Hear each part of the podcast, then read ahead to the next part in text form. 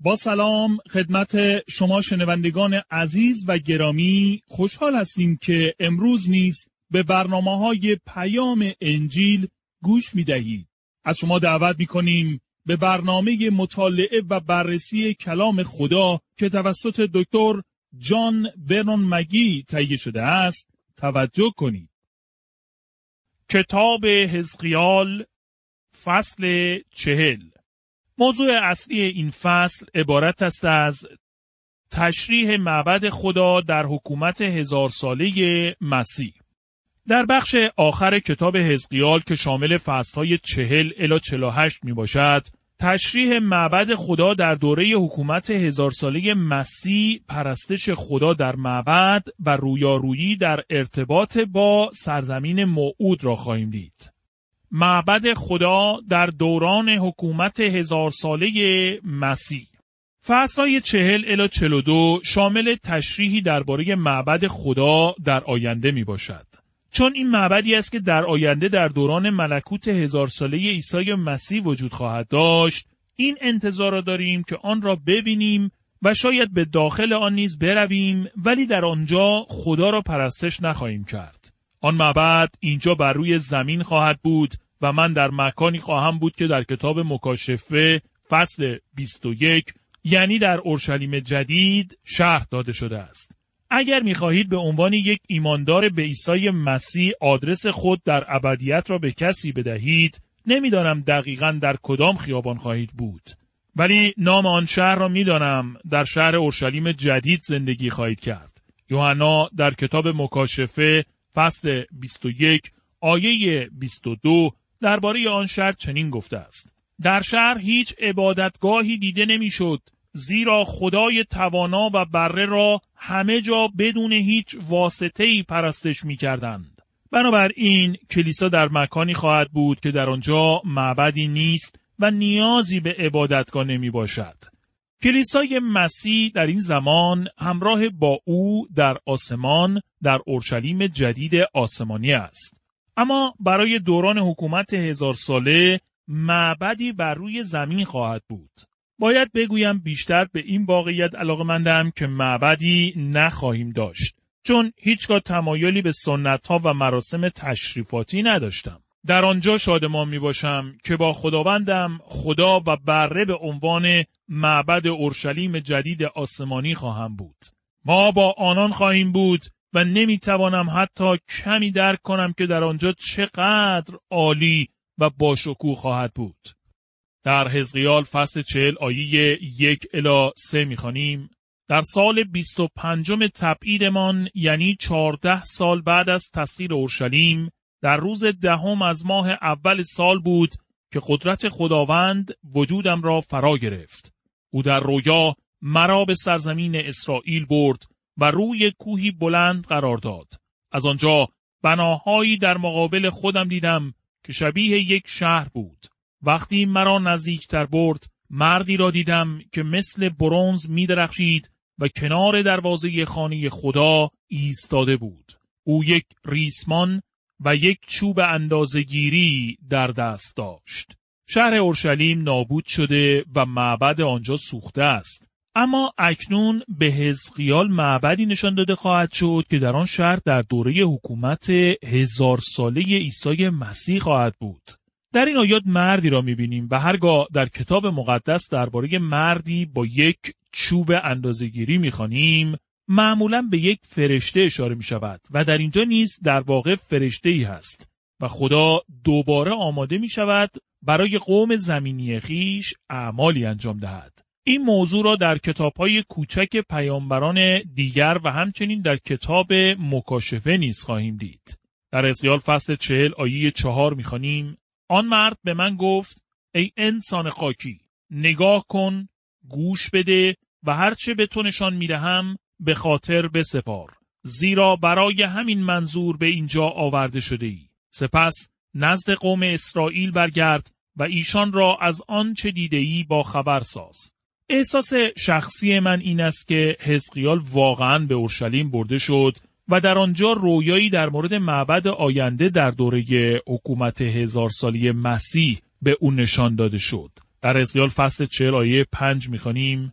آمرد با چوب اندازگیری خود که سه متر بود شروع کرد به اندازه گرفتن حصار بیرونی خانه خدا که گرداگرد آن بود. بلندی حصار سه متر و زخامت آن هم سه متر بود. در آیه پنج و در تمام این فصل و فصلهای آینده به جزئیات گوناگونی در ارتباط با معبد اشاره شده که به بررسی تمام آنها نخواهیم پرداخت. عظمت آن معبد برای ما تشریح شده و به طور آشکار بسیار زیبا و باشکوه خواهد بود. در اسقیال فصل چهل آیه 39 می‌خوانیم در هر طرف اتاق بزرگ دو میز بود که حیوانات را برای قربانی سوختنی، قربانی گناه و قربانی جرم روی آن سر می بریدند. در آیات 39 الی 42 می بینیم که شریعت موسی با تشریفات لاویان و مراسم گوناگونی برای قربانی سوختنی، قربانی گناه و قربانی خطا احیا و برقرار خواهد شد. حزقیال فصل چهل آیه چهل و یک می‌گوید پس روی هم رفته هشت میز بود. چهار میز در داخل و چهار میز در بیرون که حیوانات قربانی را روی آن زب می کردند. در اینجا می بینیم که در معبد دوران حکومت هزار ساله مسیح قربانی ها تقدیم خواهد شد. در ارتباط با این موضوع در فصل 45 توضیح خواهیم داد. حزقیال فصل 40 آیه 44 می‌گوید در حیات داخلی دو اتاق بود یکی در کنار دروازه شمالی و رو به جنوب دیگری در کنار دروازه جنوبی و رو به شمال و بیرون دروازه اندرونی اتاقهای مغنیان در صحن اندرونی به پهلوی دروازه شمالی بود و روی آنها به سمت جنوب بود و یکی به پهلوی دروازه مشرقی که رویش به طرف شمال می بود بود.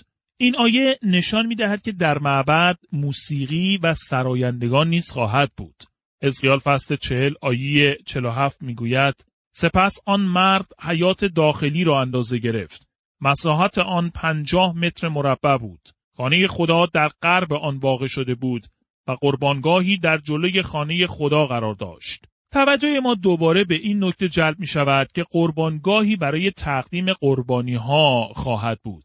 وقتی به اورشلیم سفر کردم در مدل نسبتا بزرگی از معبد خدا که شبیه معبدی است که در زمان هیرودیس و خداوند عیسی مسیح بود قربانگاهی را ندیدم.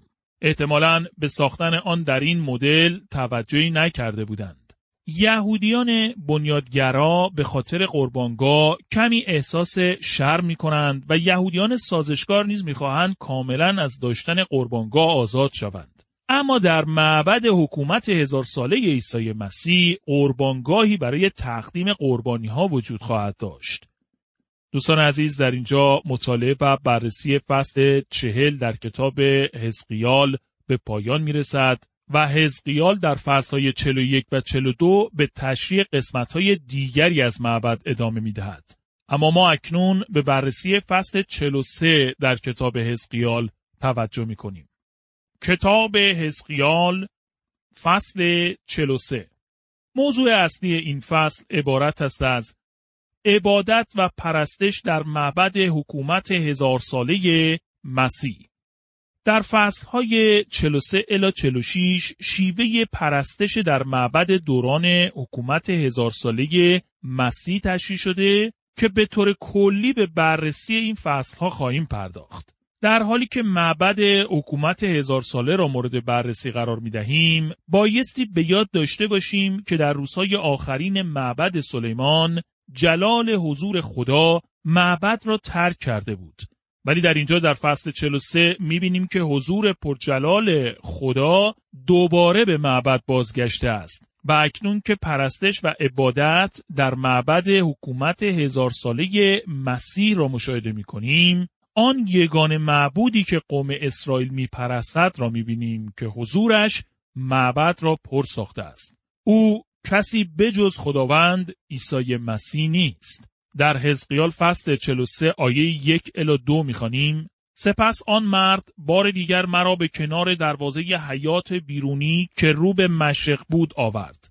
ناگهان حضور پرجلال خدای اسرائیل از مشرق پدیدار شد. صدای او مانند قررش آبهای خروشان بود و زمین از حضور پرجلالش روشن شد. حضور پرجلال خدا از شرق می آید و معبد را پر می سازد. این بازگشت مسیح به زمین است و او با خودش ابر پرجلال حضور خدا را می آورد. وقتی او بیش از دو هزار سال قبل به بیت لحم آمد، ابر حضور پرجلال خدا همراه او نبود. حزقیال فصل 43 آیه 4 می‌گوید در این هنگام حضور پرجلال خداوند از دروازه شرقی داخل خانه خدا شد. ظاهرا خداوند از سمت مشرق میآید. در فصل 44 به این نکته توجه خواهیم کرد. حزقیال فصل 43 آیه 19 ادامه می دهد. برای این کار به کاهنانی که از قبیله لاوی و از نسل صادوق هستند و می توانند برای خدمت به حضور من بیایند یک گوساله برای قربانی گناه بده. در این بخش پرستش و عبادت در معبد حکومت هزار ساله را مشاهده می کنیم. قربانی های تقدیمی در واقع به عنوان یادبود می باشند. آنها به گذشته نگاه می کنند یعنی به قربانی و فداکاری عیسی مسیح بر روی صلیب به عنوان آن قربانی که در عهد عتیق تقدیم شده و به فداکاری او اشاره می کرد. در فصل 45 به جزئیات بیشتری در این مورد توجه خواهیم نمود. دوستان عزیز اکنون به بررسی فصل 44 توجه کنید. کتاب حزقیال فصل 44 در فصل 44 به حزقیال گفته می شود که رهبر از دروازه شرقی به آنجا وارد خواهد شد. در حزقیال فصل 44 آیه 1 الی 3 می‌خوانیم سپس آن مرد مرا دوباره به دروازه شرقی حیات بیرونی برد ولی دروازه بسته بود. خداوند به من گفت این دروازه باید همیشه بسته باشد و هرگز باز نشود. هیچ کس از آن عبور نکند زیرا من که خداوند خدای اسرائیل هستم از آن داخل شدم. پس باید بسته باشد. فقط رهبر می‌تواند در محوطه دروازه بنشیند و در حضور من خوراک مقدس بخورد. ولی او فقط از راه اتاق بزرگ واقع در انتهای دروازه می‌تواند وارد محوطه دروازه شود و از آن بیرون برود دروازه شرقی اورشلیم در زمان حاضر کاملا با دیواری بسته شده است. بعضی از مفسران احساس می کنند که در اینجا به انجام رسیدن این آیات در کتاب حزقیار را می بینیم و آن دروازه تا زمانی که عیسی مسیح بیاید باز نخواهد شد. اما در این رابطه من دو نظر دارم که اکنون در میان می‌گذارم. اولی نکته این است رهبری که در اینجا عنوان شده که میآید خداوند عیسی مسیح نیست. در فصلهای 45 و 46 حزقیال می‌گوید که این رهبر قربانی تقدیم کرده و پرستش می کند. بنابراین اون نمی‌تواند خداوند عیسی مسیح باشد. خداوند عیسی مسیح خدای حقیقی و زنده است و او هرگز قربانی تقدیم نکرده و نخواهد کرد. اون نیازی به انجام این کار ندارد چون هنوز نیز قادر است آنچه را بگوید که در انجیل یوحنا فصل 8 آیه 46 گفت کدام یک از شما می توانید حتی یک گناه به من نسبت دهید؟ هیچ کدام. رهبری که حزقیال می‌گوید خداوند عیسی مسیح نیست. من شخصا فکر می کنم که این رهبر داوود است. مفسرانی هستند که موافق نمی باشند این رهبر داوود است. ولی با این نکته که او خداوند عیسی مسیح نیست موافق هستند. بسیاری از آنان معتقدند که این رهبر فردی از نسل داوود می باشد. نکته دومی که می‌خواهم مطرح کنم این است که دروازه شرقی مورد نظر در این آیات دروازه شهر نیست بلکه دروازه شرقی معبد است. این موضوع حقیقت دارد که معبد هنوز در آنجا ساخته نشده و قبل از اینکه هر یک از این نبوت ها بتواند به انجام برسد بایستی معبدی ساخته شود. اما دروازه بسته شده شهر هیچ ارتباطی با این آیات ندارد. شاید او از دروازه شرقی شهر بیاید اما می‌تواند از دروازه امروزی شهر نیز وارد شود یا شاید دیوار کاملا برداشته شده و دیوار و دروازه های جدیدی تا آن زمان ساخته شود. بایستی به یاد آوریم دیواری که اکنون در آن شهر است دیواری که در زمان عیسی مسیح یا در ایام حزقیال بود نمی باشد دیوارهای زمان آنان هر دو از بین رفتند دوستان عزیز اکنون به بررسی فصل 45 توجه کنید که به ما گفته می شود در پرستش معبد حکومت هزار ساله مسیح عید پسح برگزار خواهد شد. کتاب حزقیال فصل 45 در حزقیال فصل 45 آیه 18 الی 22 می‌خوانیم خداوند میفرماید در روز اول از ماه اول هر سال برای تحتیر خانه خدا یک گاو جوان بیعیب قربانی کن. کاهن مقداری از خون این قربانی گناه را گرفته آن را بر چارچوب در خانه بر چهار گوشه قربانگاه و بر چارچوب دروازه حیات داخلی بپاشد. در روز هفتم ماه برای هر کس که صحبن یا ندانسته مرتکب گناهی شده باشد نیز همین کار را بکن. بدین ترتیب خانه خدا تطهیر خواهد شد. در روز چهاردهم همان ماه عید پسح را به مدت هفت روز جشن بگیرید. در طی این هفت روز فقط نان بدون خمیر مایه خورده شود. در روز اول عید رهبر باید برای رفع گناه خود و گناه تمام قوم اسرائیل یک گاو قربانی کند.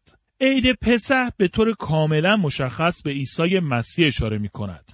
در نامه اول قرنتیان فصل پنج آیه هفت چنین گفته شده است زیرا اکنون عید پسح فرا رسیده و مسیح که بره قربانی این عید می باشد قربانی شده است. در اینجا بایستی به یک سوال اصلی پاسخ دهیم. از آنجا که تمام قربانی های عهد عتیق در عیسی مسیح به انجام رسیدند، چرا دوباره در دوران حکومت هزار ساله مسیح احیا شده و انجام می شوند؟ این سوالی است که باعث تفاوت نظر در فرقه های مسیحی و مسیحیان شده است. من شخصا مشکلی را در انجام این کار نمی بینم. به نظر من قربانی هایی که در دوران حکومت هزار ساله مسیح تقدیم می شوند به گذشته یعنی به آمدن عیسی مسیح و مرگ او بر روی صلیب نگاه می کنند. همانطوری که امروزه نیز شام خداوند کار انجام شده مسیح را یادآوری می کند. شاید شخصی بپرسد چرا تقدیم قربانی ها ضروری خواهد بود. دوست من، خانواده بشری مشکل زیادی در آموختن درس ها دارد.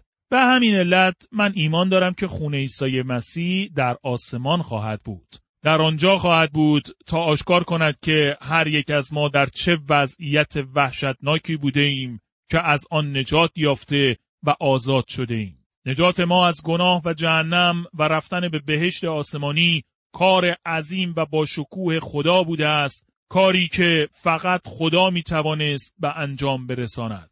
خون عیسی مسیح در آسمان خواهد بود تا به کلیسا در این مورد یادآوری کند و همچنین در روی زمین تقدیم و قربانی انجام خواهد شد تا به مردم اسرائیل یادآوری شود که چگونه نجات یافته و آزاد شدند.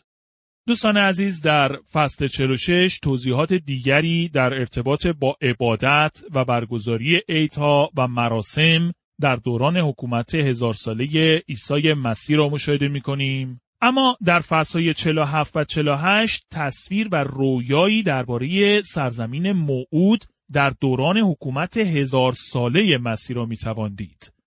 کتاب حزقیال فصل 47 رویایی در ارتباط با سرزمین موعود در حزقیال فصل 47 آیه یک الی دو می‌خوانیم آن مرد بار دیگر مرا به راهروی خانه خدا آورد. دیدم رودخانه ای از زیر آستانه خانه خدا به طرف مشرق جاری است و از سمت راست خانه یعنی از سمت جنوبی قربانگاه می گذرد. سپس مرا از راه دروازه شمالی از حیات بیرون آورد و از آنجا دور زده به دروازه شرقی حیات بیرونی رفتیم.